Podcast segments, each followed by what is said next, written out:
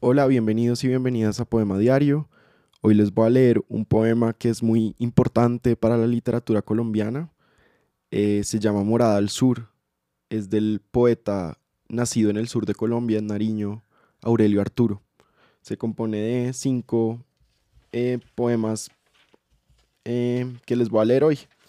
Entonces, pues nada, acaba.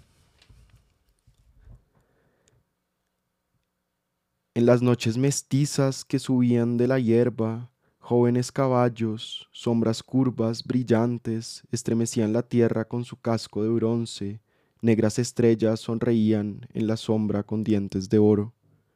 Después, de entre grandes hojas salía lento el mundo, la ancha tierra siempre cubierta con pieles de soles, reyes habían ardido, Reinas blancas, blandas, sepultadas dentro de árboles gemían aún en la espesura. Miraba el paisaje, sus ojos verdes, cándidos, una vaca sola llena de grandes manchas, revolcaba en la noche de luna, cuando la luna sesga, es como el pájaro toche en la rama, llamita, manzana de miel. El agua límpida de vastos cielos doméstica se arrulla, pero ya en la represa salta la bella fuerza, con majestad de vacada que rebasa los pastales y un ala verde, tímida, levanta toda la llanura. El viento viene, viene vestido de follajes y se detiene y duda ante las puertas grandes abiertas a las alas, a los patios, las trojes, y se duerme en el viejo portal donde el silencio es un maduro gajo de fragantes nostalgias. Al mediodía la luz fluye de esta naranja en el centro del patio que barrieron los criados. El más viejo de ellos en el suelo sentado, su sueño mosca zumbante sobre su frente lenta. No todo era rudeza, un áureo hilo de ensueños enredaba la pulpa de mis encantamientos. Y si al norte el viejo bosque tiene un tic-tac profundo, al sur el curvo viento trae franjas de aroma. Yo miro las montañas, sobre los largos muslos de la nodriza, el sueño me alarga los cabellos.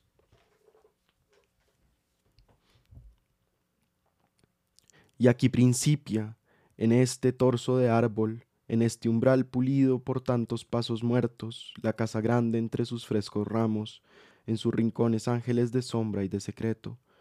En esas cámaras yo vi la faz de la luz pura, pero cuando las sombras las poblaban de musgos, allí mimosa y cauta, ponía entre mis manos sus lunas más hermosas la noche de las fábulas. Entre años, entre árboles circuida, por un vuelo de pájaros, guirnalda cuidadosa, casa grande, blanco muro, piedra y ricas maderas a la orilla de este verde tumbo, de este oleaje profundo. En el umbral de roble demoraba, hacía ya mucho tiempo, mucho tiempo marchito, el alto grupo de hombres entre sombras oblicuas demoraba entre el humo lento alumbrado de remembranzas. Oh voces manchadas del tenaz paisaje, llenas del ruido de tan hermosos caballos que galopan bajo asombrosas ramas. Yo subí a las montañas, también hechas de sueños, yo subí, yo subí a las montañas donde un grito persiste entre las alas de palomas salvajes. Te hablo de días circuidos por los más finos árboles, te hablo de las vastas noches alumbradas por una estrella de menta que enciende toda sangre. Te hablo de la sangre que canta como una gota solitaria, que cae eternamente en la sombra encendida.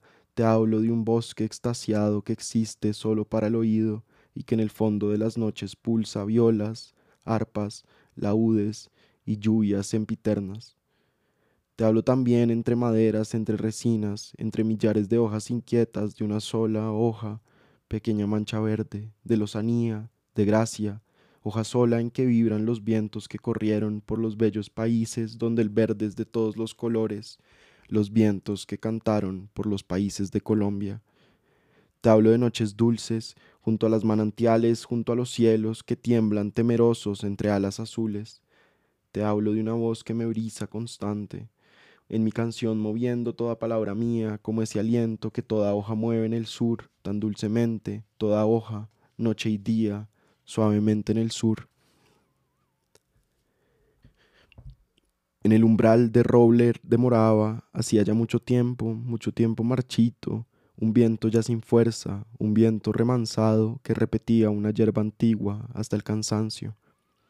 Y yo volvía, volvía por los largos recintos que tardara quince años en recorrer, volvía, y hacia la mitad de mi canto me detuve temblando, temblando, temeroso, con un pie en una cámara hechizada y el otro a la orilla del valle, donde hierve la noche estrellada, la noche que arde vorazmente en una llama tácita. Y a la mitad del camino de mi canto temblando me detuve, y no tiembla entre sus alas rotas con tanta angustia un ave que agoniza, cual pudo, mi corazón luchando entre cielos voraces. Duerme ahora en la cámara de la lanza rota en las batallas, manos de cera vuelan sobre tu frente donde murmuran las abejas doradas de la fiebre. Duerme, duerme, el río sube por los arbustos, por las lianas, se acerca, y su voz es tan vasta, y su voz es tan llena, y le dices, le dices, eres mi padre, llenas el mundo de tu aliento saludable, llenas la atmósfera, yo soy tan solo el río de los mantos suntuosos. Duerme quince años fulgentes, la noche ya ha cosido suavemente tus párpados, como dos hojas más a su follaje negro. No eran jardines, no eran atmósferas delirantes. Tú te acuerdas de esa tierra protegida por un ala perpetua de palomas. Tantas, tantas mujeres bellas, fuertes, no, no eran brisas visibles, no eran aromas palpables.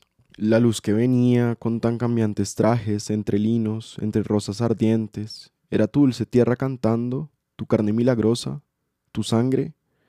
Todos los cedros callan, todos los robles callan, y junto al árbol rojo donde el cielo se posa hay un caballo negro con soles en las ancas y en cuyo ojo vivo habita una centella. Hay un caballo, el mío, y oigo una voz que dice, es el potro más bello en tierras de tu padre.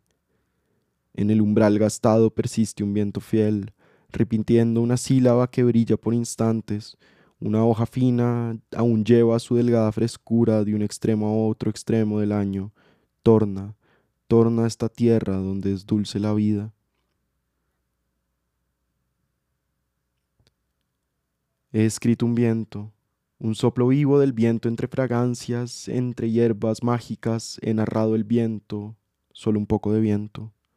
Noche, sombra hasta el fin, entre las secas ramas, entre follajes, nidos rotos entre años, rebrillaban las lunas de cáscaras de huevo, las grandes lunas llenas de silencio, y de espanto.